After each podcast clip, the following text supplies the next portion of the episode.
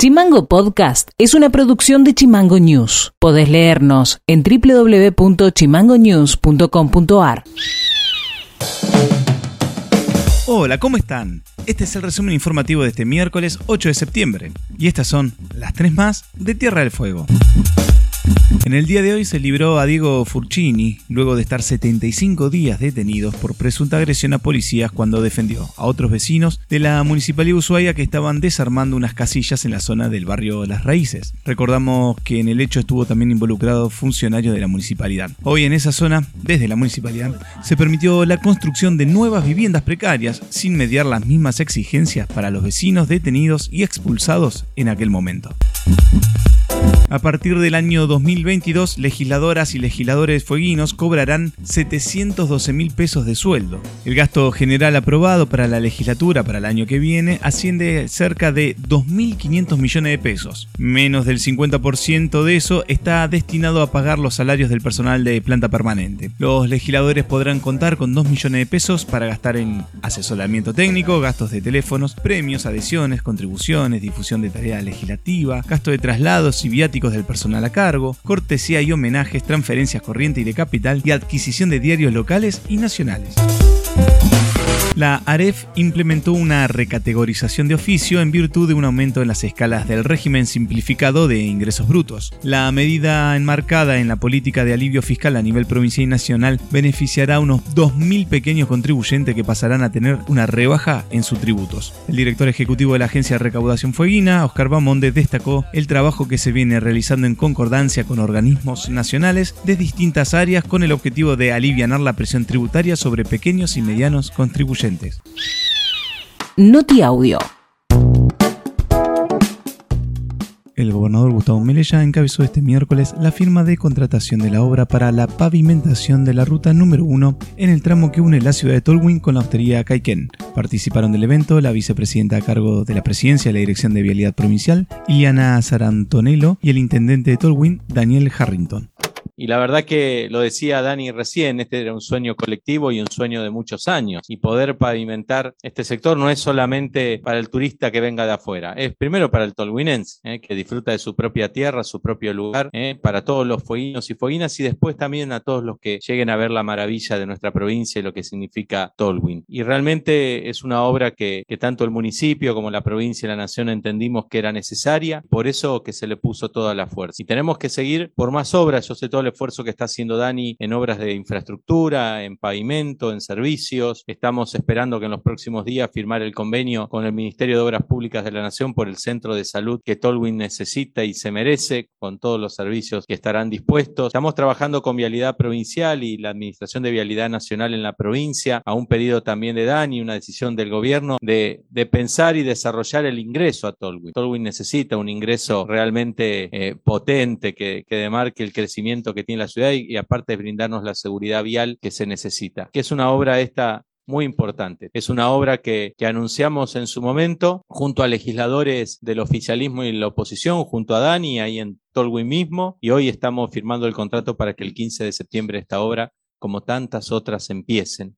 Eh, y rescato también que la empresa, y este es un pedido a todas las empresas, que cuando hagan obra en algún lugar tomen la mano de obra de esa localidad, ¿eh? que para nosotros es importante, porque es feo ver cuando se hace una obra y los vecinos y las vecinas la miran desde afuera, incluso en la generación de empleo. Para nosotros la obra pública no solo es llevar una obra, llevar un servicio, es generación de empleo. Entonces por eso resalto lo que vos decías, Dani, y, felicito a la empresa por hacerlo así, y es un pedido a todas las empresas, ¿eh? a todas las empresas. Primero los fueguinos, primero el vecino de cada localidad. Así que celebro en el día de hoy que podamos estar haciendo esta firma. La verdad es que en, por más que estemos en un proceso electoral, eh, esto significa un proceso administrativo que no podemos demorar más porque tienen que iniciarse las obras, tienen que continuar y seguiremos trabajando junto al municipio de Tolwyn, eh, que estamos, tenemos la certeza del trabajo que hace Dani y su equipo en, el, en favor de, de sus vecinos y vecinas, junto a ellos para que sigan creciendo en armonía y brindando el gran desarrollo que puede tener Tolwyn en cuanto a los recursos naturales y al turismo. Así que, nada, pedirles que sigamos trabajando de la misma manera ¿eh? y que felicitar a, a, Vialidad Provincial, a Vialidad Nacional, agradecerles mucho al municipio de Tolwyn, a la empresa, al Infotour y que sigamos trabajando por esta provincia grande que, que todos deseamos de corazón. Así que tengamos buen día para todos y para todas. La editorial de Chimango.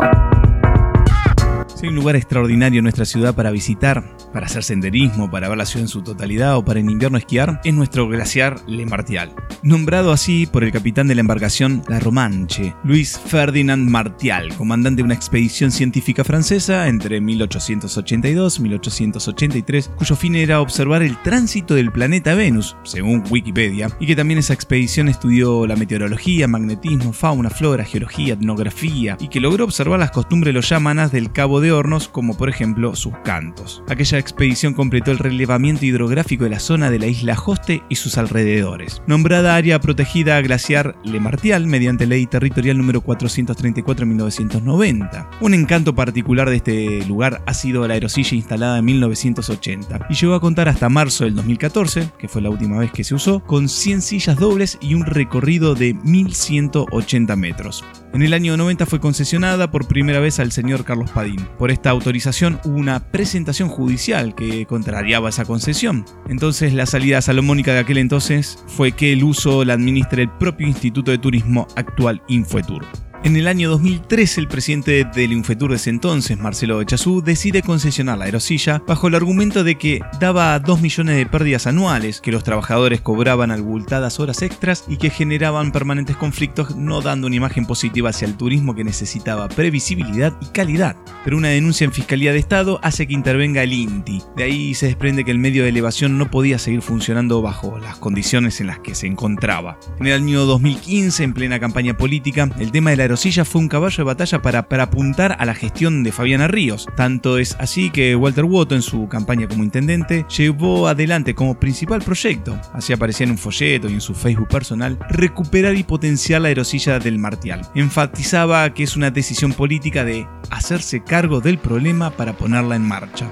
La era bertonista, Luis Castelli, luego de licitaciones desiertas en el año 2015 y 2017 por el alto costo de inversión, explicó que la concesión será por un periodo de 20 años con posibilidad de prórroga e incluye todo el espacio actual del centro de montaña glacial Martial, edificio base, medio de elevación, plataforma superior, pistas y senderos. Castelli dijo en aquel momento que la inversión superaría los 350 millones de pesos y para el 2020 ya estarían culminadas las obras del centro invernal en condiciones de ponerse en funcionamiento, pero en el medio pasaron cosas.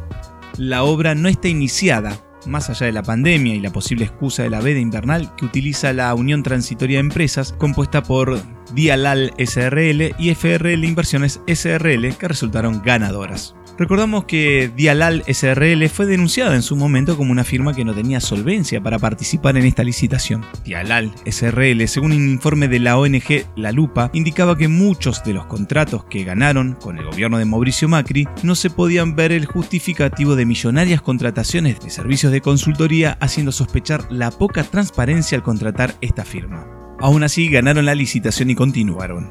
Por fuentes consultadas por Chimango News, hasta ahora sabemos que no han comprado los medios de elevación, siendo que la licitación se gana en mayo del 2019 y en el medio con la pandemia que frenó toda obra, deciden cambiar los medios de elevación. La primera oferta fue con la marca Poma con aerosillas nuevas cuádruples, luego bajaron un poco la calidad ofertando unas telecabinas usadas, pero al final ofrecieron al Infotour unas aerosillas marcas Bartolet.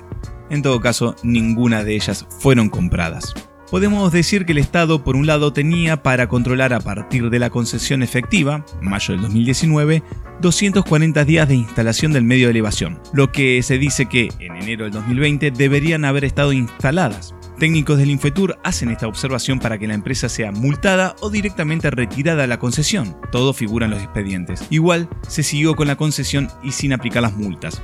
En el medio la empresa dice que hay que tener en cuenta los días de veda invernal, pero aún así, en marzo deberían haber estado instaladas al menos las bases de los pilotes. Nada de eso se hizo, solo se tiraron árboles para mejorar un poco los caminos de ascenso y tampoco se mejoró la infraestructura, entre otras inversiones comprometidas. Fuentes oficiales del Infetur reconocen que la empresa no ha cumplido, pero el inicio de un proceso judicial administrativo hará que nuevamente la posibilidad de contar con la inversión se empantane, haciendo que la lentitud de la justicia de nuestra isla atente contra la posibilidad de contar con el medio de elevación en lo inmediato. En estos días el Tribunal de Cuentas debe determinar si la oferta realizada por la empresa de extender la línea de aerosilla 400 metros más allá de la antigua base y mostrando voluntad de realizar la obra es suficiente para darle continuidad a la UTE con la concesión que ya tienen. En el caso de ser aceptado y continuar con los trámites de rigor, Dialal SRL y FR Inversiones SRL en 30 días deben mostrar que giraron los dólares a Bartolet por la compra de las aerosillas. Si en esos 30 días no muestran la voluntad, caerá la concesión. Todo un entramado de una unión transitoria de empresas que se mostró insolvente desde el principio, que la voluntad no estuvo a la altura de la circunstancia y se sabe que la montaña es difícil, pero eso no justifica que no hayan invertido con anterioridad. Acá el negocio, según algunos portales, por ejemplo minutodecierre.com, estaba claro que lo debían obtener estas empresas con una gran relación con aquel gobierno nacional de Mauricio Macri y funcionarios de Bertone. Técnicos y trabajadores del Infetur todo el tiempo advirtieron esta situación resguardando el patrimonio del Estado la gestión saliente dio excepciones a todo lo que para ellos pensaban que era una traba, y la actual está tratando de que no quede trabado, pero aún así sin aplicar las multas correspondientes. En todo caso, de seguir con la obra, se espera que a fines del año 2022 esté la aerosilla funcionando en nuestra ciudad. La combinación de empresarios especuladores y funcionarios de fácil entrega a los cantos de billetera hacen que nuestra isla sea un paraíso para malgastar nuestros impuestos y esfuerzos en nombre de cierto desarrollo que el Estado no podría hacer con inversión propia, dejando que la guita y el crecimiento se lo lleven los de afuera.